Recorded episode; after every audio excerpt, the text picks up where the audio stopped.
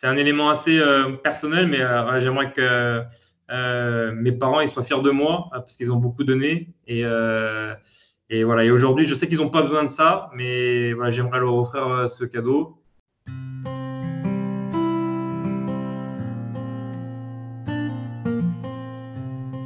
Je suis très contente aujourd'hui de vous proposer ce podcast avec Grégory Giovannon, qui j'avais rencontré la première fois lors d'un projet d'entrepreneuriat dans le digital.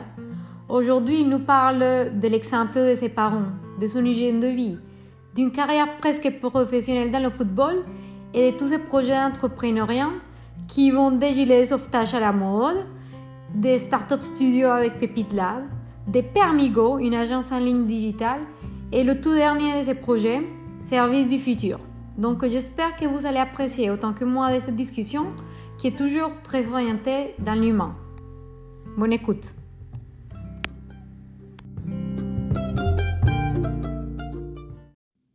Donc euh, bonjour tout le monde, je suis ici avec Grégory Jobanon qui a accepté gentiment euh, de participer à ce podcast euh, Vida Fausta. Donc aujourd'hui on va parler et avec ce personnage assez extraordinaire qui est un entrepreneur depuis très jeune parce que j'ai un peu regardé son CV pour voir quand même des initiatives depuis très tôt. Et on va parler aussi euh, de ses réussites professionnelles, de son parcours, mais aussi de son style de vie, que je pense est très quand même impliqué et dans la vie d'un entrepreneur. Donc, euh, bonjour Giovanni, merci et Grégory bonjour à tous. Donc, euh, je suis Grégory euh, j'ai 30 ans. Euh, je suis né à Lyon, fils de commerçant, des parents français immigrés d'Italie qui ont été commerçants dans leur vie. Et voilà, je suis entrepreneur maintenant depuis 7 ans, depuis que j'ai 24 ans exactement. voilà, jamais trop travaillé en tant que salarié dans ma vie. Et voilà, ça fait sept ans que, que j'entreprends sur, euh, sur divers projets. D'accord. Très bien. Donc, euh, en fait, avant de passer à tes projets d'entrepreneuriat, je voulais savoir euh, quel est le rôle du bien-être physique et mental et dans tous ces projets que tu entreprends? Cette discipline de vie, cette passion? Oui, alors en fait, euh, depuis assez jeune, j'ai été, euh, on va dire, euh, éduqué, c'est vrai, à une certaine discipline, parce qu'avant, je jouais au foot à haut niveau. Donc, mhm. à travers mon père qui, on va dire, m'a poussé à, travailler, du coup, assez tôt, même quand j'étais avant l'adolescence, donc ça veut dire à m'entraîner, m'entraîner, m'entraîner. Donc, j'ai eu rapidement, en voyant mes parents et par, cette, par le sport, en fait, cette notion de, que, mon père il appelait l'hygiène de vie, euh, qui revient, on va dire, à, plutôt à on va dire, un, bien-être euh, physique, en tout cas, euh, voilà, faire en sorte d'être, de, bien manger, bien se comporter pour, pour être bien. Donc j'ai toujours gardé un petit peu ça. donc je suis, un, je suis un sportif, donc je pense que c'est pas pour préserver mon bien-être, mais d'abord par passion que, que, je fais beaucoup, beaucoup de mmh. sport. Et puis, euh, et puis comme j'en ai fait depuis tout petit, en fait, euh, assez mécaniquement, euh, j'en ai toujours besoin pour, pour préserver mon, mon, équilibre. Et puis aujourd'hui, avec on va dire le, travail d'entrepreneur, ça m'aide vraiment à, à, on va dire, à me déconnecter pendant, pendant une heure. J'aime beaucoup faire du sport avec de la musique pour vraiment, si j'ai pas de musique, je vais encore penser au boulot. C'est un petit détail qui est important pour moi. Euh, parce que voilà, écouter la musique, ça me permet de pas penser au boulot, ça me permet parfois même de, de penser à des choses, de, de, mhm. revivre des rêves. Enfin voilà, il y a plein de, d'émotions qui passent en écoutant de la musique. Donc c'est important pour moi de, de coupler, euh, on va dire, et le sport et la musique. Parce que bon, quand on fait du foot, j'ai pas besoin de musique, mais quand je vais, euh, quand je vais à la salle ou quand je vais courir, je peux vite penser au boulot. Donc pour moi, la musique, c'est, un élément qui va avec le sport aujourd'hui euh, dans les sports que je bien pour mon bien-être. Donc c'est vrai que j'en fais 4 euh, euh, à 5 fois par semaine. D'accord. voilà, ça contribue vraiment à, mon bien-être. Et puis après, pour le bien-être qui va au-delà du, bien-être physique, et eh ben, là, c'est plus des. ça n'a pas toujours été évident pour moi de, définir ce bien-être-là, être en, en, accord avec moi-même, parce que je pense que c'est ce qu'on recherche quand on veut, on est dans cette notion de, bien-être. parce que j'ai que 30 ans, du coup, j'ai pas beaucoup de recul sur, même si j'ai 7 ans d'expérience sur, sur la vie. Et pour moi, bah, j'ai deux, j'ai deux valeurs qui me permettent, on va dire, d'être vraiment on va dire, en accord avec moi-même. c'est la transparence et la bienveillance. Donc, j'essaye au quotidien, voilà, pour, on va dire, de toujours être bien dans ma peau, de, euh, mais soit que dans le boulot ou dans la vie privée, hein. voilà, d'être euh, d'être surtout transparent et après bienveillant dans, toutes mes actions. Et, euh, et, donc voilà. Donc je, pense que bien-être physique, bien-être, on va dire mental, être en accord avec soi-même. Et puis après voilà, tu l'as dit. il y a la passion, voilà, quelque chose que, j'aime, même que, qui, me fait rêver, hein, parce que j'ai pas, euh, je pense qu'on va en parler après, j'ai pas encore réussi comme moi je l'imagine. Donc euh, c'est encore quelque chose qui, me fait rêver aujourd'hui qui me maintient, euh, on va dire, un, peu, un peu à flot dans, dans l'esprit de vouloir entreprendre et, de réussir des choses, parce que bon, réussir, ça veut dire beaucoup de choses. Donc voilà. voilà ce que peut dire pour moi bien-être. Donc tu, tu viens de définir par là et la définition de réussite est différente quelle est la définition de réussite pour toi? Ben, euh, C'est vrai que c'est une, une, bonne question. Je, euh, c'est une question que je me pose encore. Qu'est-ce, que, je veux accomplir euh, dans la vie? C'est, c'est quoi ma raison d'être? Où c'est que, je veux aller Où c'est que je veux aller, pardon? en fait, lors de ma première expérience à Pernigo, c'est une, question que je ne m'étais pas du tout posée quand j'avais 23, 24, 25 ans. à l'époque, on est un peu fou, on vit des expériences, on va dire, qui sont prenantes. Parfois, on veut de l'argent aussi, parce qu'on n'en a jamais eu. Donc, du coup, c'est quelque chose qui peut nous attirer. On a envie de vivre la vie, on a envie de vivre des rêves. N'y a pas forcément de recul par rapport à tout ça. Quand j'ai connu mon premier échec, euh, euh, bah, c'est vrai que je me suis posé beaucoup de questions. J'avais commencé à me poser ces questions euh, parce qu'avec mon associé, on n'avait pas le même niveau d'ambition. Et voilà, et ambition, ça va aussi un peu avec le mot réussite parce que ça, ça va vers où on veut aller et on ne voulait pas forcément aller au même endroit. Euh, donc pour moi, ben, la, je ne sais pas s'il y a une définition de la réussite, mais euh, qui, est, qui, est, commune à tout le monde. Mais, non, euh, c'est la tienne, la tienne. La, la, mienne, c'est j'ai envie d'aller loin, aussi, aussi loin que je peux. concrètement, mon rêve à moi, donc ce qui me ferait que j'aurais, on va dire, réussi, c'est que je veux créer une boîte qui ait du sens pour moi. Euh, donc voilà, je suis en train de préciser euh, qu'est-ce que ça veut dire avoir du sens pour moi. Euh, on en parlera sûrement après avec Service du Futur, parce que ça, ça, rejoint une réflexion que j'ai depuis longtemps. Et voilà, et ça, ça inclut voilà, donc bonheur professionnel, donc être épanoui dans ce que je fais. La réussite, ça veut dire être reconnu pour ce que je fais. J'ai besoin de reconnaissance. Ça ne veut pas forcément dire être coté en bourse, euh, voilà, mais là, être reconnu pour euh, une chose que, que j'ai pu faire, euh, sur laquelle peut-être mes enfants pourraient se souvenir, pourraient dire à ah, papa il a fait ça, voilà, ça, ça, mm. ça pourrait dire que avoir, avoir que, que, je puisse avoir une certaine fierté de, ce que j'ai pu faire. Et voilà, j'ai jamais eu trop d'argent, donc on va dire bien gagner ma vie, c'est aussi un objectif. pas que l'argent est une fin en soi, mais plutôt que je veux accomplir des rêves, on n'a qu'une vie on va pas se mentir, il y a des rêves, ben, ça nécessite de, de l'argent. Alors, alors les, on va dire les, les, les, le vrai bonheur, il n'est pas dans l'argent, mais euh, on va dire voilà, j'ai envie de faire un safari en Afrique. Je sais que si je pourrais jamais le faire si jamais j'ai pas un peu d'argent. Donc, donc, voilà, j'ai envie de gagner bien vie, pas forcément être euh, milliardaire, mais suffisamment pour réaliser quelques rêves que je peux avoir pour moi, ma famille, euh, etc. Et puis un, dernier élément, un dernier élément, c'est assez important. j'ai joué au foot, comme je vous disais tout à l'heure, et avec mon top, c'était mon premier échec. Euh, et, et, très récemment, que j'ai euh, ben, c'est. Je pense que j'étais bon parce que je m'entraînais beaucoup. J'avais pas forcément beaucoup de talent. Dans, dans, le calendrier, je me suis blessé à 17 ans, euh, enfin 17-18 ans. Et, euh, et, puis, j'ai pas assez persévéré à l'époque. C'est vrai que j'ai un peu lâché. Euh, j'ai persévéré pendant longtemps, mais pas suffisamment. Et donc, du coup, euh, du coup quand, quand j'ai pris conscience que euh, j'allais jamais devenir euh, finalement Zinedine Zidane, mais que si je réussissais, j'allais jouer en, deuxième division, voire en national. C'est pas, c'est pas vraiment ce que je voulais. Euh, voilà, c'est donc, euh, donc à partir de là, ben, c'est vrai que je vais vite passer à autre chose.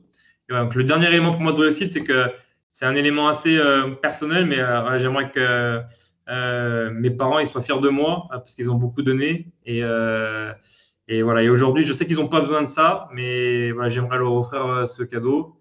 Et donc, voilà, on a beaucoup, j'ai beaucoup échoué, comme j'ai dit avant. Et donc, maintenant, voilà, ils ont 75 ans, 74 ans. je sais qu'ils vont pas être là aussi éternellement. Ils, sont, ils commencent à être vieux. Donc, voilà, j'ai envie que voilà, qu'ils puissent voir on va dire, ce que j'ai accompli, à la fois avec ma famille, parce que je n'ai pas encore d'enfants, etc. Et puis à la fois personnellement.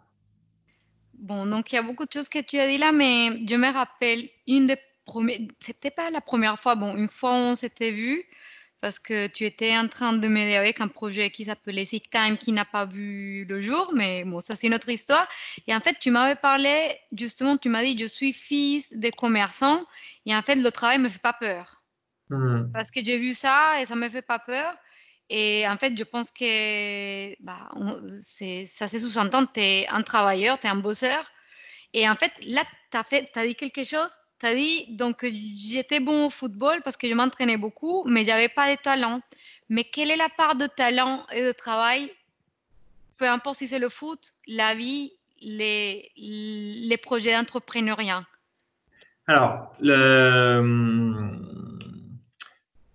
on va dire que euh, j'ai appris à l'EM Lyon. C'est marrant, j'avais un responsable, un directeur des masters qui s'appelle, euh, qui s'appelait, enfin, qui s'appelle toujours Philippe Maria Desmercières, qui me disait dans la vie, pour réussir, il faut 95% de travail, 5% de talent. Et il nous rabâchait ça tout le temps, tout le temps, tout le temps, tout le temps, tout le temps.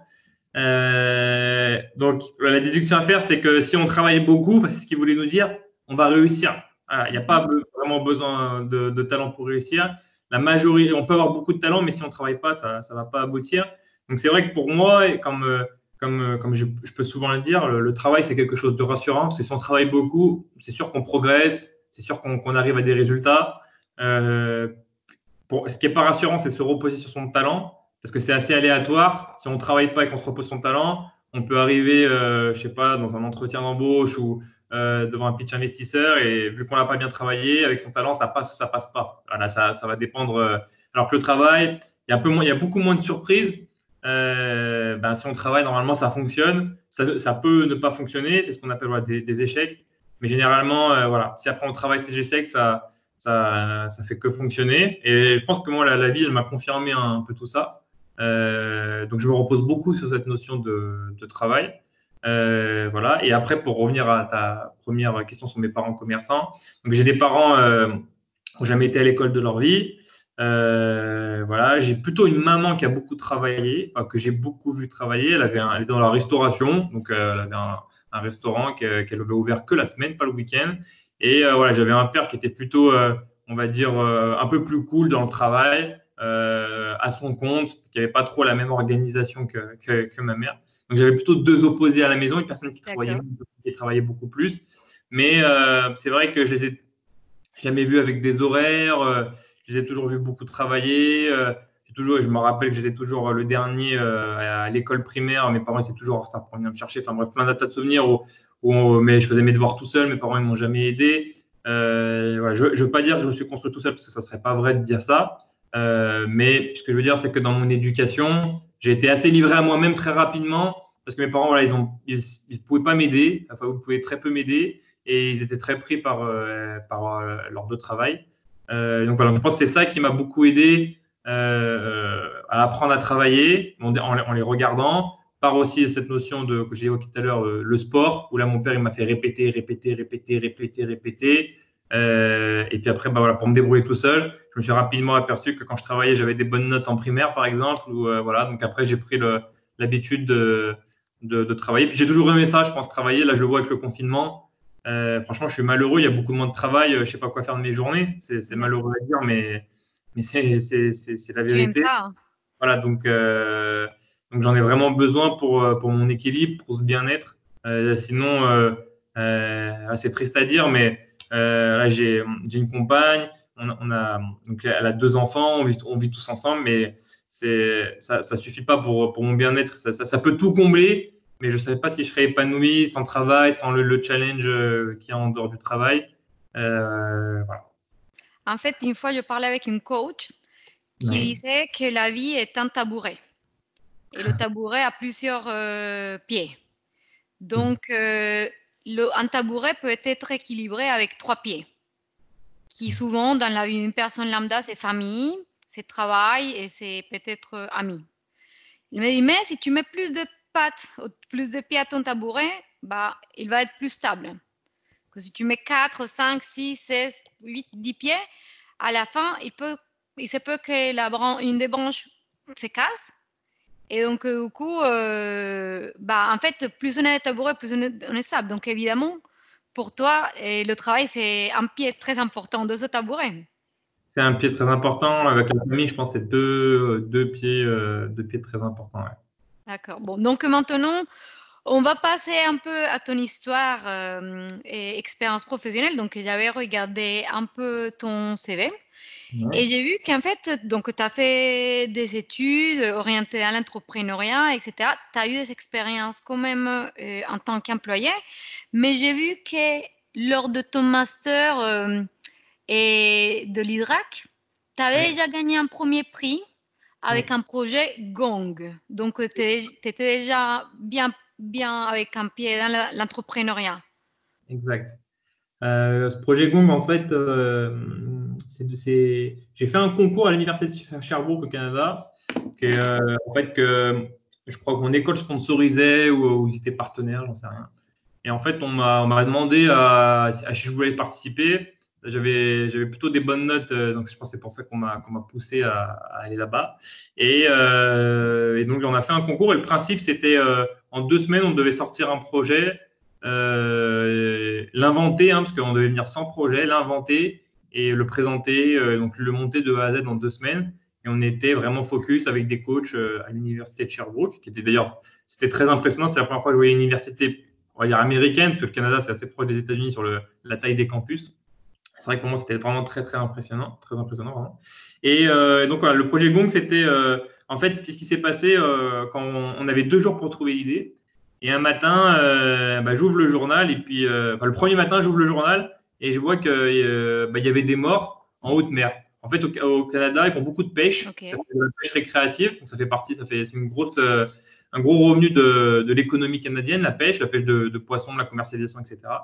Euh, et donc, il y a des morts tous les jours. Et, euh, et on n'a toujours pas trouvé l'idée. Puis le deuxième matin, je, je, je, réouvre le journal et puis je vois encore des morts. C'est pas drôle, mais euh, moi, c'est comme ça ouais. Et, en fait, euh, il y avait un article qui disait ben, pourquoi, pourquoi les, ces, ces personnes-là, elles meurent? Parce ne sont pas forcément. Euh, la mer n'est pas agitée, ou, euh, voilà, mais pourquoi elles meurent? Parce qu'elles ne portent pas le, le gilet de, de, sauvetage, en fait, qui est, qui est obligatoire. et donc, du coup, on est parti là-dessus, sur le fait que ben il y avait beaucoup de gens qui ne voulaient pas porter le, le gilet de sauvetage. Pourquoi? Parce que le, gilet de sauvetage, c'est un, concept pour protéger, mais le style vestimentaire, il est éclaté. Enfin, il est, il est, pas, pas top du tout. Et, et, ensuite, le deuxième problème, c'était que à l'époque, les, gilets de sauvetage qui existaient, pas tous, hein, en tout cas les, gammes de prix qui étaient plutôt euh, basses, c'était des déclenchements automatiques. Il fallait, euh, il fallait qu'on appuie sur quelque chose pour les déclencher. Donc si tu perds des connaissances, tu tombais, bah, tu ne peux pas le déclencher, du coup, bah, tu te noyais. Du coup, on a, on a le projet Gong, c'est un, vêtement de flottaison individuel. Donc, euh, où, il y avait, on, on, était, on était une équipe de trois. J'avais deux ingénieurs avec moi qui m'ont beaucoup aidé. Donc, en fait, c'était un gilet. Dedans, il y avait une, une capsule d'air avec une aiguille, grosso modo, quand on percutait l'eau, euh, l'aiguille venait, venait ouvrir la capsule d'air pour que le, gilet se dégonfle. Et après, on avait fait des gammes plutôt stylées où on avait mis un peu de la mode dans les gilets. Euh, voilà. Et alors, on avait une gamme pour la pêche récréative, une gamme pour ceux qui vont faire du, bateau. Euh, voilà. Et c'est ce projet qui nous a permis de, gagner. C'est vrai qu'à Montréal, au Canada, c'était très sensible à ça parce que du coup, dans le jury, tout le monde faisait de la pêche. Enfin, tout le monde faisait de la pêche, tout le monde pêchait, tout le monde faisait du, du bateau de plaisance, euh, etc. Donc, euh, donc voilà, un, l'idée, enfin parler à tout le monde, elle était assez simple. Deux, il y avait, on avait trouvé un brevet qui n'était pas encore exploité avec cette techno, euh, qui était un brevet qui n'était même pas canadien, alors je ne sais même plus de quel pays il était. voilà, et donc on a gagné sur cette idée-là. En combien de jours? En deux semaines. On a fait ça en deux semaines. Ouais, c'est fou. Le business plan n'était pas parfait. Mais euh, l'avantage qu'on avait par rapport euh, aux idées des autres, c'est que comme tout le monde faisait de la pêche au Canada, on, a pu faire une phase d'exploration super rapide parce qu'il suffisait de sortir dans la rue pour parler euh, de la pêche en fait. Et, et les, autres, on va dire, ils n'avaient pas forcément des idées qui étaient moins bonnes, mais ben, ils avaient eu des, ils avaient, on va dire, un panel qui était beaucoup moins important pour leur phase d'exploration. On pouvait boire un coup le soir et parler de pêche, pourquoi les gens ne portaient pas le gilet. Donc, on avait beaucoup de bons retours et je pense que c'est ça qui nous a permis de, bien gagner, de vite comprendre le besoin. Et voilà, et le besoin, il était, et c'est malheureux à dire, mais il était juste sur le style en fait. Ah non, mais ce qui est. Mais après, ce qui est intéressant, c'est qu'on dit toujours, bah, euh, tu as des éléments très importants. Donc, euh, mettre l'utilisateur au cœur de son développement, de sa validation des concepts, et tu voulais ça est proche, mais aussi que tu as identifié un insight qui était un besoin bah, le plus important de tous, d'être vivant, de se maintenir en vie. Mais en fait, et je le dis toujours, on a toujours, euh, pour bien proposer de la valeur, on doit remplir un besoin, mais parfois il y a des désirs inexploités ou des frustrations de l'utilisateur. Et en fait, le désir de l'utilisateur et la frustration aussi, c'est que, OK, je veux me maintenir en vie, mais faites-moi un truc qui me fait voir un peu mieux. Hmm. Donc, euh, ça a l'air subtil, mais c'est très important dans l'usage. Surtout que la, base du, vêtement de flottaison individuelle, enfin du projet Gong, c'est qu'on a, on a choisi des produits qui étaient, en fait, qui étaient déjà gonflés, en fait, donc qui n'étaient pas encombrants. Par exemple, pour aller faire d'activités de plaisance, on avait fait, on avait fait le concept d'une doudoune sans manches.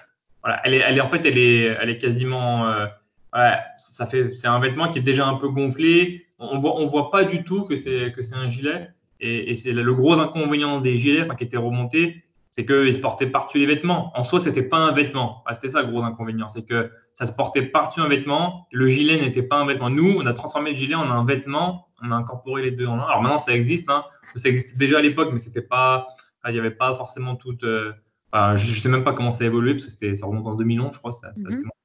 Mais voilà. Donc euh, les gens, en fait, ils voulaient juste dire, bah, je vais faire de la pêche, ou je vais faire du bateau. Euh, bah, je mets ma doudoune sans manche et je sais qu'il y a mon gilet dedans. J'ai pas besoin de, mettre un manteau plus mon, gilet de sauvetage.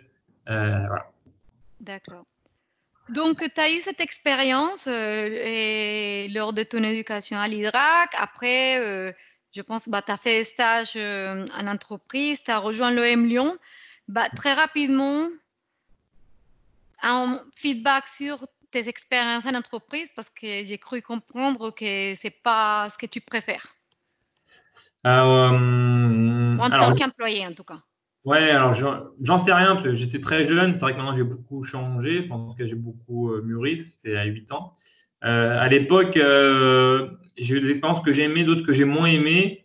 j'ai eu de la peine à retrouver, on va dire, une motivation dans, dans, la plupart des stages que j'ai pu faire, où j'ai trouvé que on n'était pas euh, dans, un, dans un rythme assez soutenu, assez stimulant pour que je sois épanoui. Donc, euh, donc voilà, il n'y avait pas trop de challenge en fait. Alors, moi à l'époque, j'étais plutôt à l'écoute, j'essayais d'apprendre. Donc euh, voilà, mais j'avais pas spécialement de, de pression, etc. Donc c'est vrai que c'est plutôt ça qui m'a qui m'a qui m'a pas plu. Après, j'ai eu des expériences en finance, c'est là où je voulais travailler, en, plutôt en corporate finance.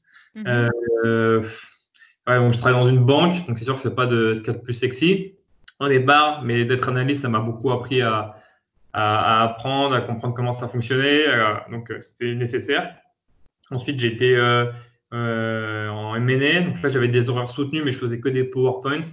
Donc, c'était un peu... c'était intéressant. Il fallait, fallait voir ce que c'était, mais c'est pas... Et où? Les positions d'acquisition C'était à Sodica le, problème, c'est que j'étais en small cap, donc ça veut dire que c'est des petites. Euh, notre, métier, c'était de vendre des petites boîtes. Donc, c'est sûr, de vendre des petites boîtes, euh, c'est pas ce qui est le plus excitant. Voilà, plus la boîte est grosse, plus c'est excitant parce que les enjeux sont importants. Les gens en face de nous sont à un certain niveau. Euh, la, boîte, est plus grosse, donc plus complexe à analyser. Et voilà, donc je me suis trompé en fait dans ce stage, je me suis trompé de. J'aurais pas dû prendre du, ce qu'on appelle du small cap, des petites boîtes, j'aurais pu prendre du mid cap ou du large qui sont des boîtes plus importantes. Et après, voilà, j'ai un stage que j'ai, un stage que j'ai adoré. Ça a été celui en, en, private equity, en capital investissement, où là, on investissait dans des boîtes à côté d'entrepreneurs. Mais, euh, mais en fait, c'est là où je me suis rendu compte que je voulais être entrepreneur parce que je me suis dit, euh, en fait, j'avais toujours vu la finance comme le, la, la, chose euh, la plus complète, où on voyait le plus de choses, on était directement sur des problématiques stratégiques. Mais je me suis rendu compte qu'on travaillait toujours pour un entrepreneur. voilà. Et donc, c'est ce qui m'a poussé à être entrepreneur. Après, on peut être entrepreneur dans la finance, mais il faut un certain niveau pour être entrepreneur dans la finance, hormis dans les fintech, et même dans les fintech pour un certain niveau. donc, donc, voilà, donc je me suis dit, je vais être entrepreneur. Et, c'est là qui naît Permigo. alors en fait, je ne me suis pas vraiment dit je vais être entrepreneur. J'ai eu l'idée qui m'a permis de devenir entrepreneur. Euh, parce qu'avant ça, je ne m'étais jamais dit que j'allais devenir entrepreneur. Même quand j'ai remporté euh, le, projet Gong, ça n'a jamais été le cas. Euh, donc j'ai eu l'idée. voilà, donc l'idée, elle est venue. en fait, et toutes les idées que, que j'ai pu avoir, elles viennent assez, assez de, de, mon entourage extérieur, en fait. Euh, bah, j'avais loupé le permis quatre fois, je l'ai eu la cinquième fois. Euh, j'ai mis sept ans à l'avoir. Euh, et, pour, moi, l'expérience, elle a été. j'ai pas eu forcément beaucoup d'heures de conduite parce que j'ai eu que 36 heures de conduite, donc c'était pas un mauvais élève. Mais c'est juste que le, avec les stages à Paris, les études, le temps de s'y mettre, franchement, l'expérience n'a pas été bonne. et donc, et, j'étais en train de lire, euh, je ne suis pas un grand lecteur, je ne lis pas beaucoup de, livres. J'essaye, j'aimerais beaucoup, enfin, j'aimerais euh, beaucoup lire, mais c'est vrai que j'ai vraiment du mal. Euh, et, donc j'ai lu un de mes premiers livres, je crois, enfin une première biographie où j'ai pu lire la biographie de Xavier Niel sur, son, sur toute son expérience de, de, Free, comment il a construit Free. Et en fait, au départ, je voulais faire l'auto-école low cost parce que moi, je payais très cher mes heures de conduite et je me suis dit, je ne comprenais pas comment c'était aussi cher. Et puis après, voilà, ça a bien pivoté jusqu'à devenir Permigo. Mais en tout cas, c'était vraiment un pain point personnel. Et puis en tant qu'étudiant que, que, je trouvais autour de moi, euh, tout le monde avait ce problème du permis. J'avais beaucoup de Parisiens dans, dans, mes différentes classes et eux, ils étaient vraiment euh, en plus en retard que moi, dans des scénarios plus improbables que moi. Euh, voilà, donc donc c'est vraiment, on va dire, des retours terrain qui m'ont permis de, de, me lancer. Voilà. Pour, oui, non, mais c'est quelque chose de très commun. Moi, c'est quelque chose qui m'a surpris beaucoup quand je suis venue en France. C'est cette difficulté, cette frustration autour du permis. Et pour moi, c'était très surprenant parce qu'en Colombie, ça se passe d'une façon assez facile. Après, on conduit moins bien que les Français, ça je te le garantis. Mais oui, c'est une frustration gigantesque. La, frustration, elle vient surtout de l'État, pas rentrer dans le détail, mais la France est le seul pays où euh, chaque Français n'a pas le droit à sa place d'examen. C'est-à-dire qu'on euh, c'est les, auto-écoles ou les préfectures euh, qui attribuent les places. C'est-à-dire que tu n'as pas une place obligatoirement, il y a des listes d'attente, on, décide.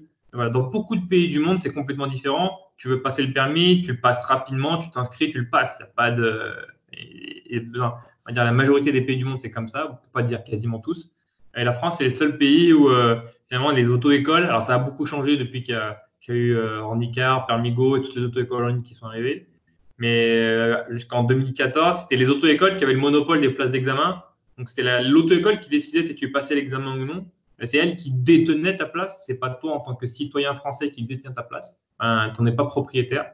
Et donc voilà, c'est un système, c'est un système assez à part, ce qui fait qu'il y a beaucoup de frustration à cause de ça. Euh, voilà. Et, aujourd'hui, il y a beaucoup de lobbying qui font que ben, ils mettent la, sécurité routière comme excuse pour préserver ce, modèle qui, qui fonctionne hein, quand même. On a, on, a, on a, moins de morts en France que dans la, majorité des pays du monde. Mhm. D'accord. Donc, euh, ben, ben, j'imagine que tu as beaucoup répété l'histoire des Permigo, mais en gros, vous avez pu lancer l'entreprise avec euh, une levée de fonds de 800 000 euros, c'est ça?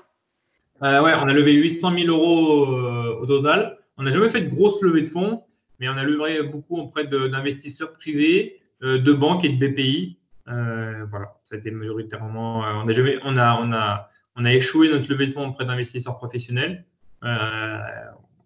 donc 800 000 euros, c'est le montant, c'est 780 000, je crois, ou 780 000.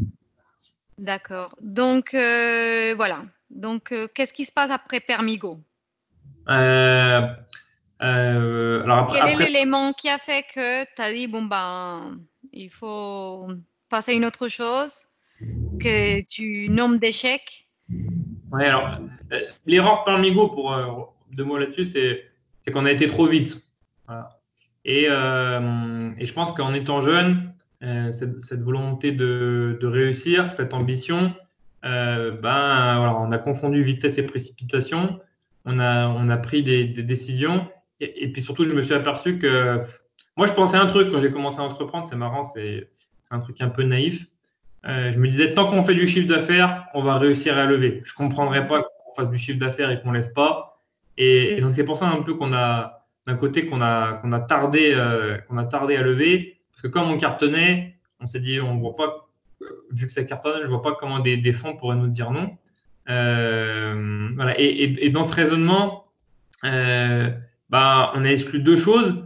Euh, on a exclu déjà que ben, les, les, fonds, ils, attendent des retours sur la rentabilité. Alors, on ne l'a pas exclu totalement, on l'a travaillé, mais, pas suffisamment tôt, peut-être, ce qui a fait que ça, a pu impacter parfois la, la perception des fonds.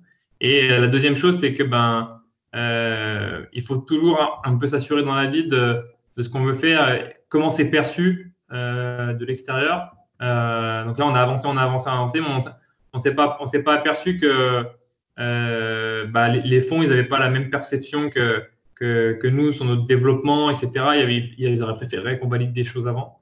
Et donc voilà, je pense qu'on s'est trompé, on a été beaucoup trop vite. Donc du coup, on n'a pas levé les fonds qu'il fallait pour, pour on va dire, aller au bout du projet. Hein. C'était un, un, des problèmes aussi la stratégie financière de Tomigo. Et c'était la trésor qui manquait à la fin? Ouais, ouais, c'était la trésor qui manquait. En fait, on avait, on était quasiment, euh, euh, je pense, une des premières auto-écoles en ligne avec autoécole.net. À l'époque, Ornicar s'était fait arrêter et, ils n'étaient pas aussi euh, développés que, maintenant, même s'ils avaient levé beaucoup d'argent. et on a beaucoup investi. On était présent dans 14 villes, on avait 100 collaborateurs, on faisait 4 millions d'euros de chiffre d'affaires. Euh, et, en fait, les investissements, ils brûlaient plus de cash qu'ils en rentraient. Et donc, euh, même s'ils en brûlaient de moins en moins, parce que le chiffre d'affaires était en croissance, euh, on a brûlé trop de cash et c'est ça vraiment qui a, conduit notre perte. Voilà. Et, aujourd'hui, la, leçon que moi j'en tire, mhm. et ça revient un peu à cette notion de, de, bonheur et de bien-être, on, aurait mis le frein en fin 2015, on avait 8 boutiques, on avait 400 000 euros de trésorerie, enfin tout se passait bien. Euh, aujourd'hui, euh, je pense que, on va dire, j'aurais, j'aurais pas de problème, euh, j'aurais pas besoin d'argent. Enfin voilà, je pourrais faire accomplir, pas mal de mes rêves. Et voilà, on a été pris dans un espèce de, on va dire, engrenage? Un engrenage, plutôt avec la volonté, comme je disais, de pas être. On voulait, on voulait pas être rentable. En tout cas, c'était pas notre souhait premier, c'était notre, notre, deuxième souhait. On voulait être les premiers. On voulait être la meilleure auto-école en ligne. Euh, et, je pense qu'avec le recul, c'est, euh, ça peut être une bonne ambition. Mais en tout cas, si on veut accomplir cette ambition, à mon avis, il faut d'abord être rentable. Euh, pas forcément avoir le meilleur produit, tout ça, mais s'assurer d'être rapidement rentable pour ensuite être le premier. Pense que c'est une stratégie plus intelligente qu'en en prouvant que le modèle est rentable, on peut, lever plus d'argent et donc mieux financer sa stratégie. donc voilà, nous on a fait l'inverse. On a voulu démontrer qu'on était les meilleurs en se disant, ben, en démontrant, on arrivera à lever, sauf qu'on n'a pas levé. Donc, euh, voilà. Donc pour moi, ça a été une leçon et, je pense qu'on a été trop vite d'une manière générale. Euh. Donc euh, voilà, même si on est ambitieux, qu'on veut réussir, je pense qu'il faut, il faut essayer de, on va dire, de faire les choses intelligemment. À l'époque, on était jeunes. Voilà, c'était une, autre époque. Mais est-ce que vous étiez accompagné? On était, je pense, accompagné, mais au départ, pas par des gens qui étaient euh, familiers avec, un, avec l'hypercroissance de Permigo. Euh, euh, pas des gens avec qui on était assez proche pour qu'ils comprennent vraiment ce qui se passe de l'intérieur. parce que ça aussi, c'est un paramètre. On a, il y a parfois beaucoup de coachs, beaucoup de gens qui accompagnent. Mais voilà, le, coach ou la personne qui est au comité, il faut vraiment qu'elle sache ce qui, se passe. Et je, et je, pense que les gens qui nous accompagnaient, euh, en fait, on n'avait pas forcément suffisamment de temps avec eux pour qu'ils comprennent ce qui se passe de l'intérieur et qu'ils nous aident à faire les bons choix. Et ils n'étaient pas suffisamment familiers avec, euh, avec l'hypercroissance, avec le digital. C'est vrai que l'écosystème lyonnais est, euh, est, moins digital que celui de, Paris. Du coup, du coup, c'est vrai que les, toutes les personnes avec qui, on, qui nous ont accompagnés, le, digital n'était pas leur savoir-faire. Voilà, et on va dire la, la, et donc, du coup, je pense qu'aussi dans, dans nos choix, ça a pu nous. Euh, enfin, ça, euh, on ne sait pas forcément. Euh, bien fait conseiller là-dessus. Parce qu'ils étaient transparents avec, avec nous, eux, ils nous disaient pas leur. Pas leur et donc, sur les niveaux d'investissement à mettre, etc. Enfin, voilà. Je pense qu'on avait beaucoup de coachs, mais euh, pas suffisamment, euh, en tout cas en, majorité, pas suffisamment qui rentraient dans le détail. Ils avaient chacun un domaine de compétences. Et voilà, nous, ce qui nous aurait plus fallu, c'est un, comité stratégique, un conseil d'administration, et voilà, et ça, on ne l'a pas fait. Et je pense que c'est ce qui nous a manqué. Et à l'époque, n'étais pas très familier avec ces notions de conseil d'administration et tout ça?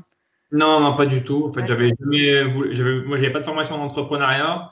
Donc, euh, voilà, j'ai tout appris un peu sur le tas, le digital y compris.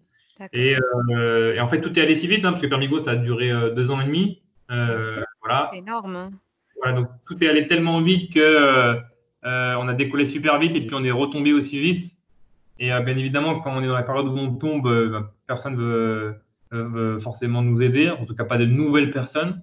Oui. Euh, j'ai beaucoup des personnes qui m'ont, j'ai des personnes qui m'ont beaucoup aidé, mais voilà, elles avaient chacun leur domaine de compétences. c'était très compliqué d'avoir quelqu'un qui nous, en fait, il nous, a, manqué quelqu'un qui nous accompagne sur la stratégie plutôt financière, la stratégie de croissance. voilà. D'accord.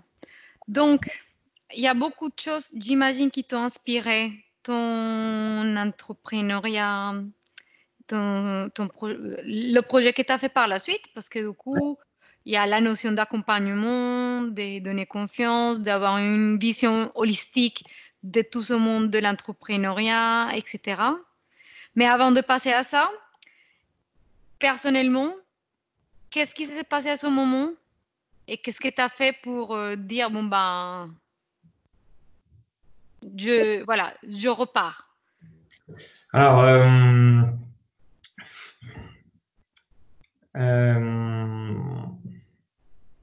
je pense que sur le moment, je n'ai pas vraiment réalisé de ce qui, se passait euh, pour ma part, puisque, comment dire, il fallait qu'on cède l'entreprise et il y avait, il y avait d'importants, enjeux. Si on ne cédait pas, on pouvait avoir des condamnations pénales, etc.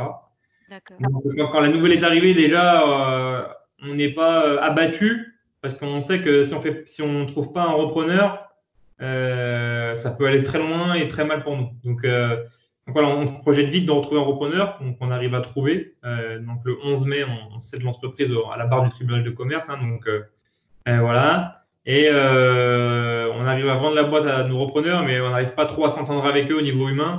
C'est assez paradoxal. Donc, on n'est on pas conservé dans, la boîte. Donc là, c'est plutôt, euh, comment dire, une, euh, une bonne et une mauvaise nouvelle. Mauvaise nouvelle parce que euh, bah, j'accordais beaucoup d'importance à ce qu'ils allaient faire, des collaborateurs, des, clients et de, de Permigo en général. Donc j'aurais bien aimé voulu les accompagner pour qu'ils fassent, qu'on fasse ensemble les, les, meilleurs choix possibles, ce qui n'a pas pu être le cas. Et à la fois soulagé parce que euh, voilà, on était différents et donc du coup, euh, euh, j'avais pas forcément envie de, de, voir ma première boîte s'en aller. J'avais pas forcément, pour être très sincère, un sentiment d'appartenance à Permigo pour, en disant c'est mon bébé, machin. Franchement, j'ai pas de dans les boîtes que je crée, je, je suis plutôt attaché à l'équipe qu'à la boîte en elle-même. D'accord. Et, et, là, quelque chose qui m'a permis de me détacher de Permigo, c'est que bah, il, gardait pas beaucoup de monde euh, voilà. Donc, du coup, on va dire euh, les choses auxquelles j'accordais de l'importance, euh, humainement, bah, elles n'étaient plus là. mais évidemment, il y avait Permigo, les clients, les, gens qui restaient auxquels j'accordais de l'importance, mais on va dire ceux, qui, ceux qui, composaient mon quotidien, donc c'était essentiellement les gens du siège social, ils n'étaient pas conservés. Donc, pour moi, ça revenait un peu à, détruire ce qui me tenait à cœur dans Permigo. donc, du coup, c'est pour ça que j'ai pu, je pense, facilement passer à autre chose.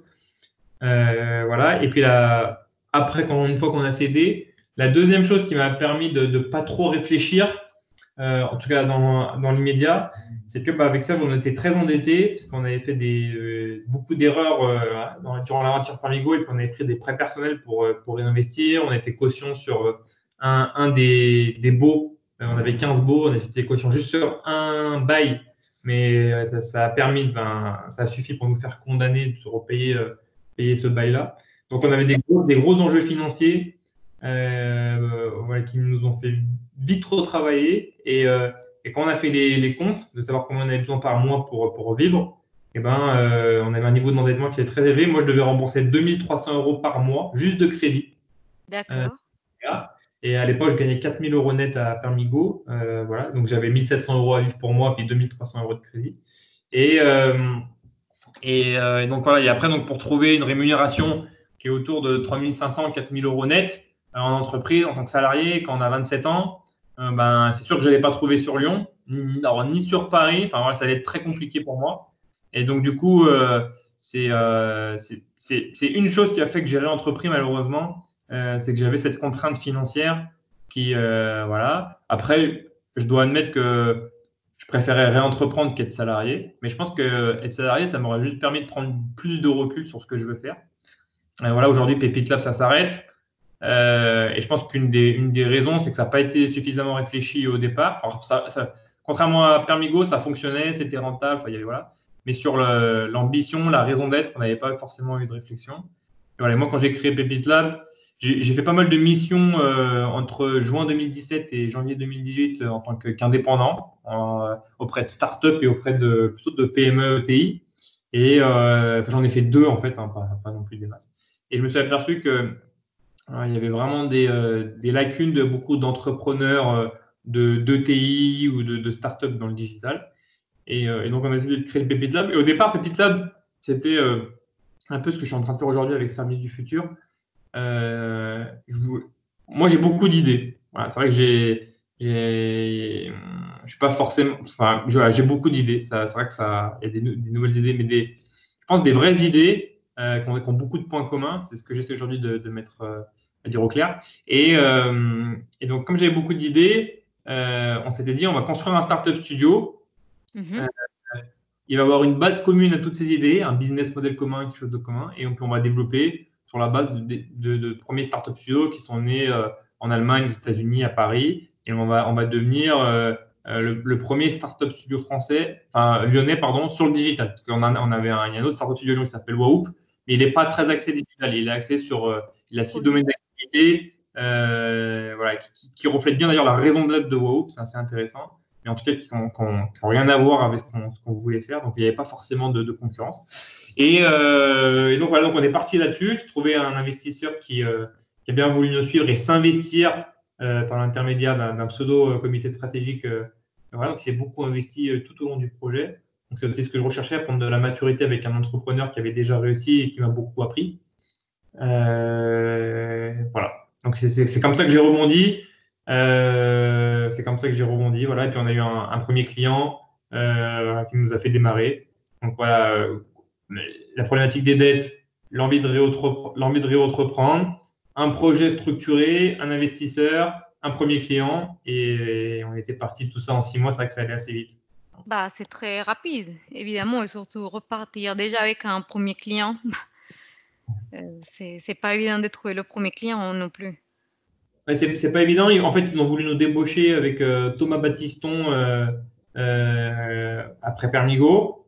Et, donc, voilà, on a eu l'opportunité après, du coup, de, travailler avec eux. Parce que Thomas, mon directeur technique de Permigo, qui aujourd'hui travaille pour Luncher, une, grosse startup là, dans les petits restaurants, qui a changé de nom d'ailleurs, qui nous, a travaillé pendant deux ans avec moi sur Pépite Lab. et donc, donc, en fait, les gens savaient ce qu'on était, à ce qu'on pouvait faire. Euh, en tout cas les gens qui s'étaient intéressés à Permigo.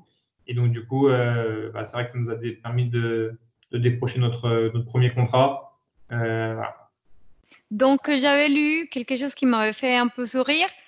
Parce que Pépite Lab, tu faisais du recrutement d'entrepreneurs. C'est ça. Donc, comment fait-on un recrutement d'entrepreneurs et comment on le fait bien? Alors, je, encore une fois, je ne sais pas si j'ai la, bonne réponse, mais euh, euh, en tout cas, comme on faisait nous, euh, donc Pépite, Lab, on, avait la majorité de notre activité, c'était le Startup Studio. On, on, crée des entreprises à partir d'idées. Et en fait, ces idées, elles ont beau être bonnes, rien ne fonctionne s'il n'y a pas la, bonne équipe. Donc en fait, il faut mieux avoir l'équipe et après trouver l'idée, limite, que, qu'avoir une idée mais pas d'équipe. Donc, euh, je pense qu'il y a beaucoup de. Encore une fois, je ne sais pas si on, a, trouvé les, les, bons entrepreneurs. En tout cas, on a un projet qui a, bien fonctionné, euh, qui s'appelle Les Bons Tech. mais on, a essayé de retrouver des, gens qui avaient des valeurs qui étaient, qui étaient communes, qui étaient communes aux autres. Et après, on cherchait des compétences qui étaient complémentaires dans des duos, voire des, voire des trios. Là, on avait beaucoup de difficultés, c'est euh, trouver les duos euh, qui fonctionnent bien. Euh, pour être même sincère, ça, on, a toujours, on a toujours trouvé un entrepreneur, mais on n'a jamais réussi à trouver le bon duo. donc ça, c'est encore une difficulté. Et, je ne sais pas si, avec le recul, si le, duo il doit, il doit se trouver dès le lancement du projet, ou si le duo il, doit se construire au, fil de l'eau de l'aventure avec des premiers collaborateurs qu'on recrute et voilà, un ou deux qui, qui sortent du lot et qu'après on ou même plusieurs qu'on applique au capital. Mais euh, on avait des, des, valeurs. Euh, ces valeurs, c'était, on avait cinq valeurs. C'était transparence, bienveillance, euh, faire autrement, c'était la partie innovation, faire ensemble, co-construction, et puis on avait la résilience. Voilà, on va mhm. dire se relever de l'échec avec optimisme. Et alors on essayait de, retrouver ça chez les, les, les personnes qu'on recevait, enfin les entrepreneurs. Et c'est vrai que euh, franchement, c'est difficile de recruter des entrepreneurs. Euh, et voilà, on n'a pas recruté énormément en fait de bons. Euh, voilà, on, a rencontré, moi j'en ai autour de moi, mais ils ont, ils ont leur propre projet, ils sont occupés. Et, voilà, je pense qu'on n'avait pas forcément suffisamment de moyens et d'attractivité pour faire venir le, le type d'entrepreneur qu'on voulait. Donc voilà, mais essentiellement, ça reposait sur des valeurs euh, voilà, j'ai une valeur que je n'ai pas citée, mais c'est la valeur du travail, bien évidemment qu'elle était importante. Et, euh, et voilà, cette, cette, volonté, cette ambition, quel, sens ils voulaient apporter à leur carrière? on essaie plutôt de, répondre à des questions euh, plutôt humaines ou, liées à, à, ce, qu'ils voulaient faire, à leur raison d'être, voilà, qui est pour moi, qui est pour moi assez important dans, dans, si on veut conduire des choses. Et c'est comme ça qu'on essayait de recruter des, des, entrepreneurs.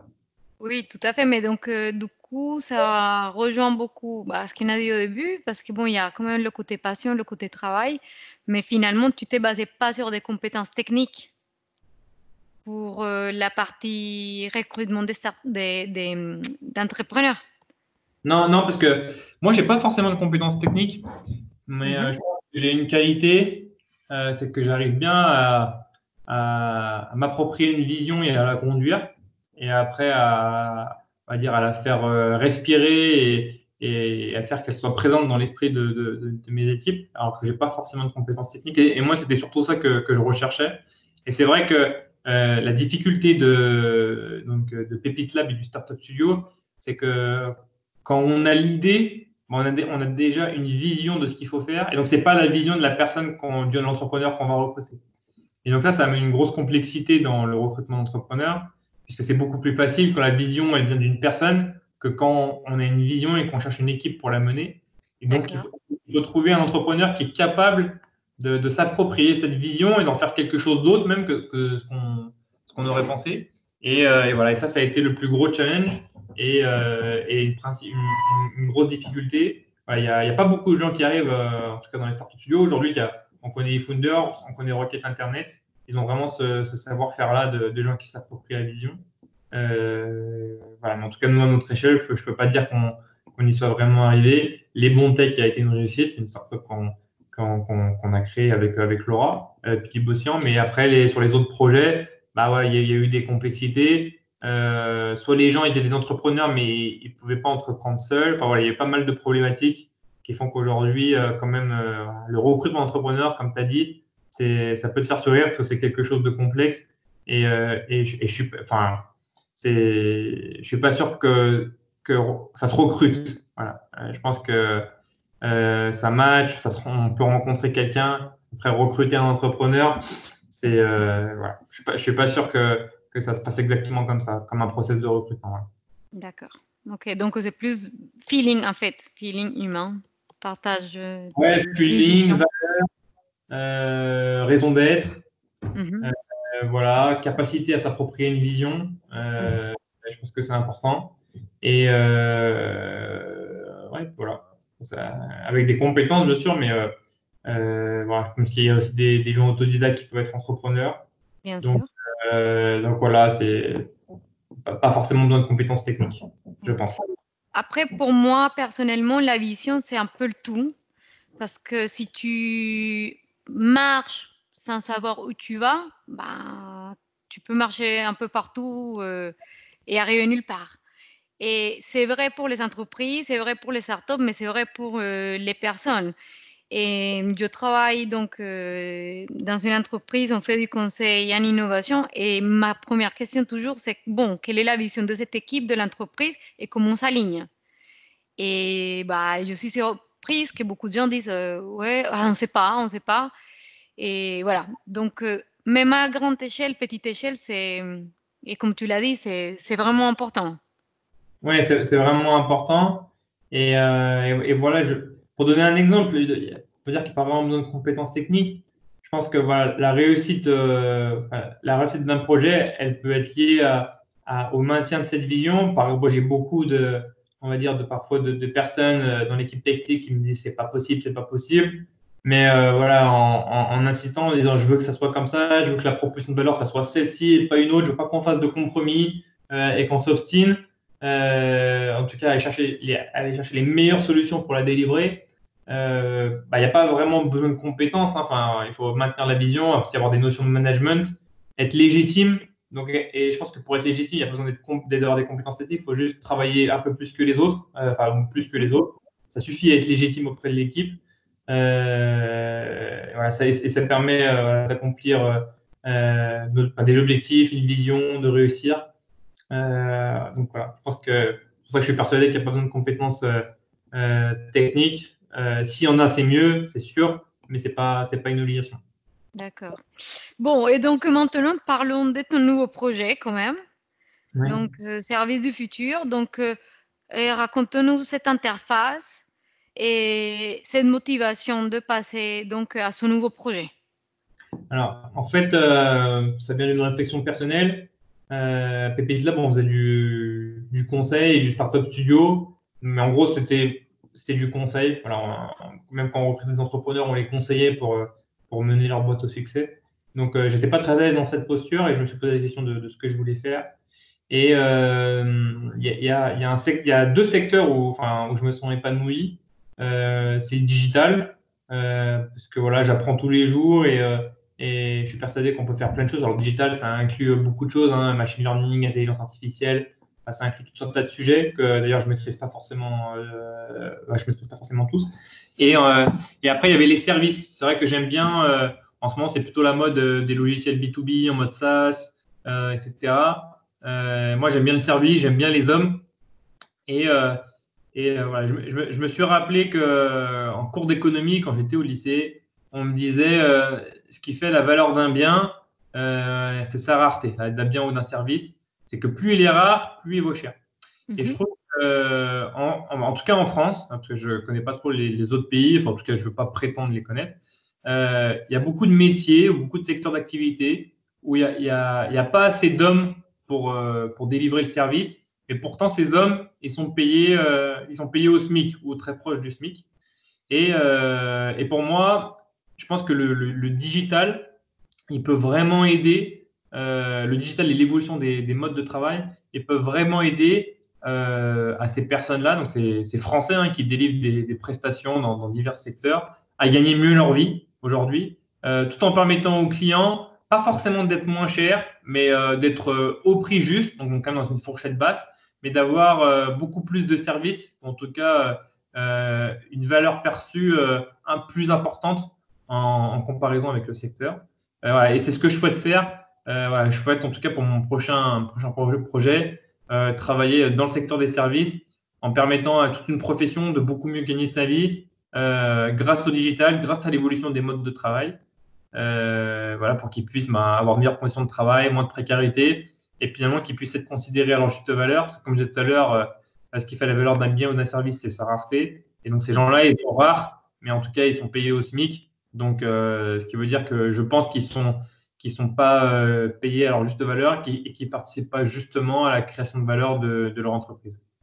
Tout à fait. Et c'est vrai que, bah, comme tu dis, il y a beaucoup de ubérisation un peu partout, ce qui est très bien parce que moi, je trouve que bah, j'aime beaucoup ce genre de service, j'en utilise. Et il y a aussi l'autre côté, c'est bon, est-ce que c'est juste pour les personnes qui délivrent le service? Et hum, après, bon, donc, euh, et ça, je trouve que c'est un composant très très bien parce qu'on sait que ces services marchent, que les gens les consomment. Et après, si on met ce volet, c'est juste pour la personne qui délivre le service, ben, on est quand même, on a une équation gagnante. Oui, mais il faut, euh, je suis en train de beaucoup m'informer sur l'ubérisation. Alors, j'ai pas mal de, de, connaissances, mais sur les, conséquences plutôt sociales. Euh, il y a beaucoup de, secteurs dans, qui se sont fait ubériser où euh, le concept en lui-même, c'est pas forcément fait pour, pour que ça soit son activité principale. Par exemple, être taxi Uber ou travailler pour Uber Eats.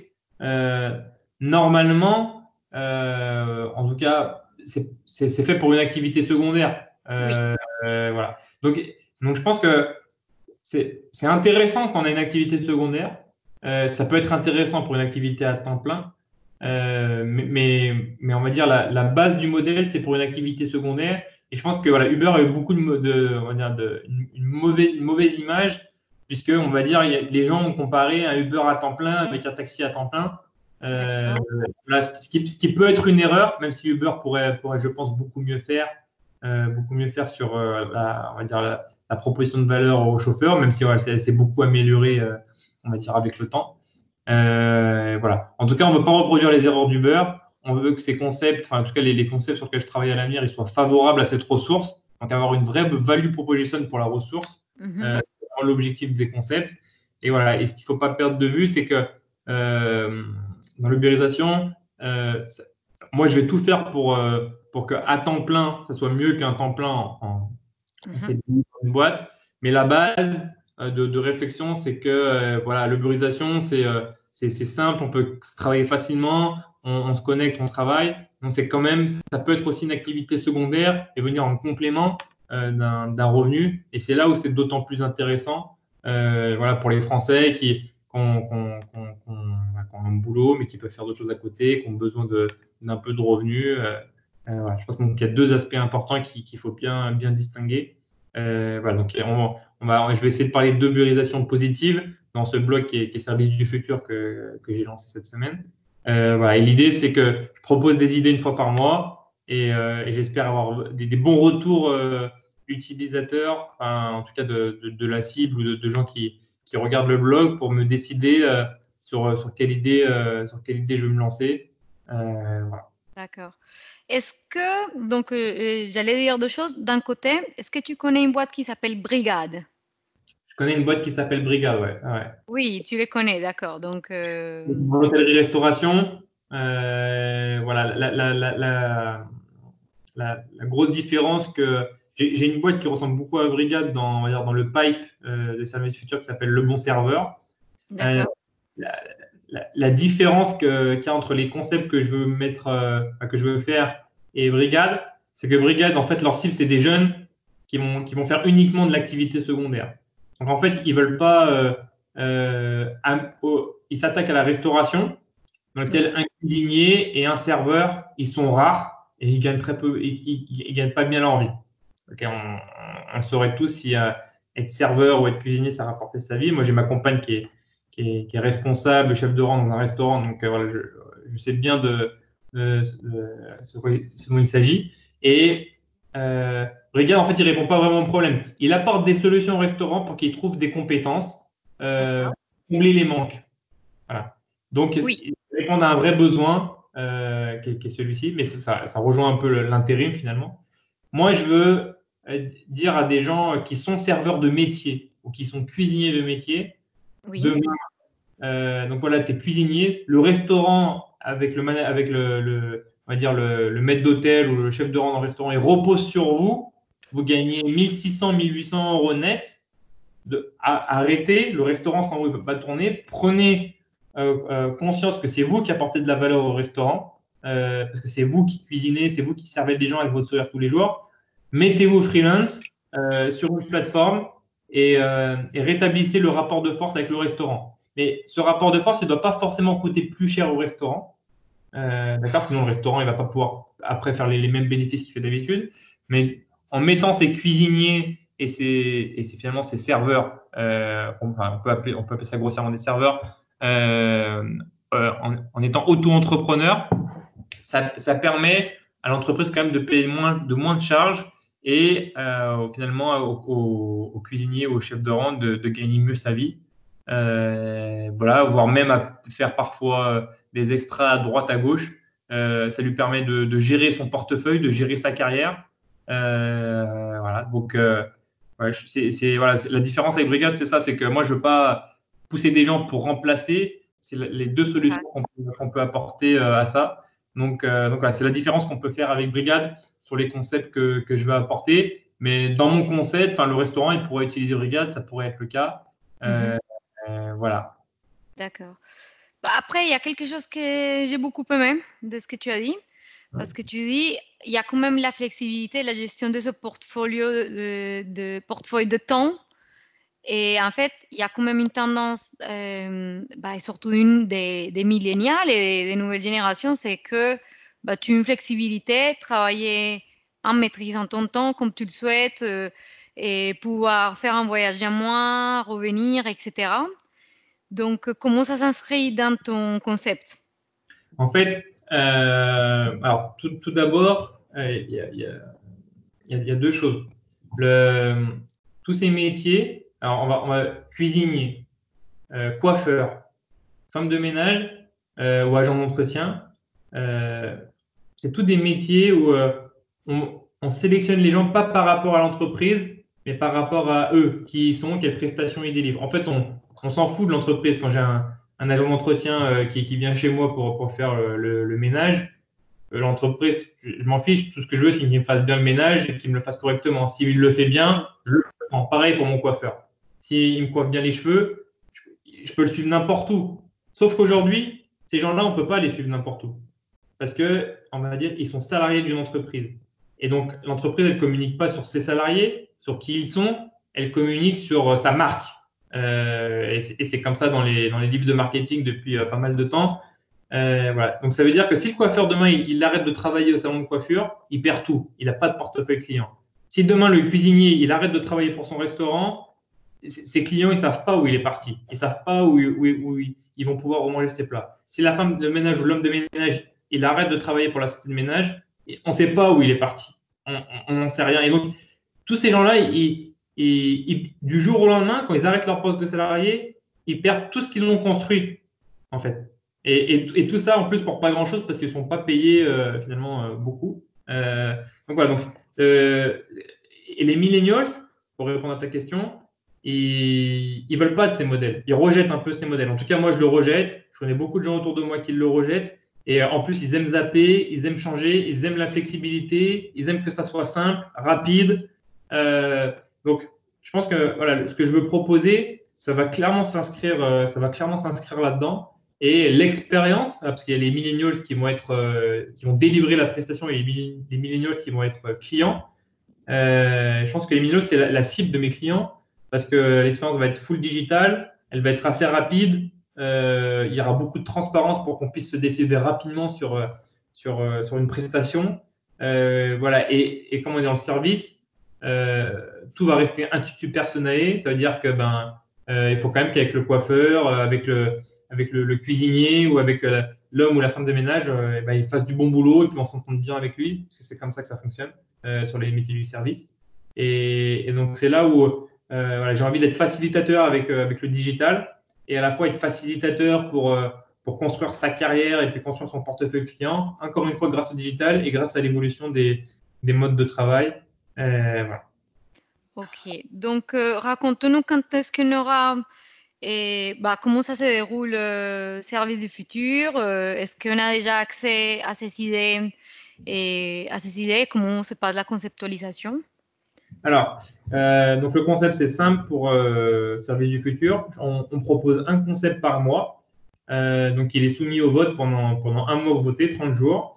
S'il y a une majorité de votes positifs euh, et s'il y a plus de, 100 votes pour le projet, après, on a créé un groupe Meetup euh, qui nous permet de créer des événements euh, voilà, pour co-construire sur, sur ce business model. voilà, donc pouvoir avancer avec des, des contributeurs ou des entrepreneurs qui ont, ont envie de participer. Donc, je pense que ça sera des, workshops qu'on va animer, donc des, choses qui sont quand même assez. Euh, ce sera quand même des choses où on, travaille avec une communauté, mais ce sera quand même un, workshop. Et après, à la fin, ben, on va dire voilà, si, dans ces workshops, j'arrive à, déceler des, entrepreneurs, voilà, voilà. donc j'essaie de recruter finalement des entrepreneurs par d'autres biais. Euh, ben on peut lancer l'idée, on peut lancer un bêta test. Euh, mais voilà, plutôt l'idée du blog, c'est plutôt de partager. Et, l'idée, c'est aussi que des gens ils puissent nous euh, contribuer, proposer des projets au blog. Donc, on a, on a, mis un formulaire de contact en place pour commencer. Et j'ai déjà eu euh, une proposition d'un projet. Et euh, bah, au-delà des projets qu'on peut avoir chez, chez Service du Futur, bah, on, va, on va aussi proposer d'autres projets de, de, la communauté. voilà, on va les aider à pitcher, à, rédiger le, pitch. Et, voilà. et donc, il y a un premier projet qui a été mis en ligne euh, avant-hier, euh, hier même, euh, qui s'appelle Ménage privé. donc voilà, qui, qui, tente à ubériser positivement le métier d'agent d'entretien sur la partie nettoyage aux entreprises, qui est un secteur qui n'a pas été trop touché par l'arrivée de nouveaux entrants. et donc voilà, on est à 15 votes aujourd'hui, 11 positifs, 4 négatifs. Donc voilà, on est, plutôt, on est plutôt bien parti. Je n'ai pas trop communiqué, j'ai plutôt communiqué sur le blog, mais pas trop sur le ménage privé. Mais là, après, je vais faire pas mal de, de teasing pour mettre en avant le, le concept. Euh, voilà, J'espère que des professionnels du secteur euh, viendront, euh, viendront voter, s'exprimer, tweeter sur, sur le concept. Je suis en contact avec deux d'entre eux. Donc, voilà, j'espère qu'ils auront l'occasion de, de, donner leur avis. voilà.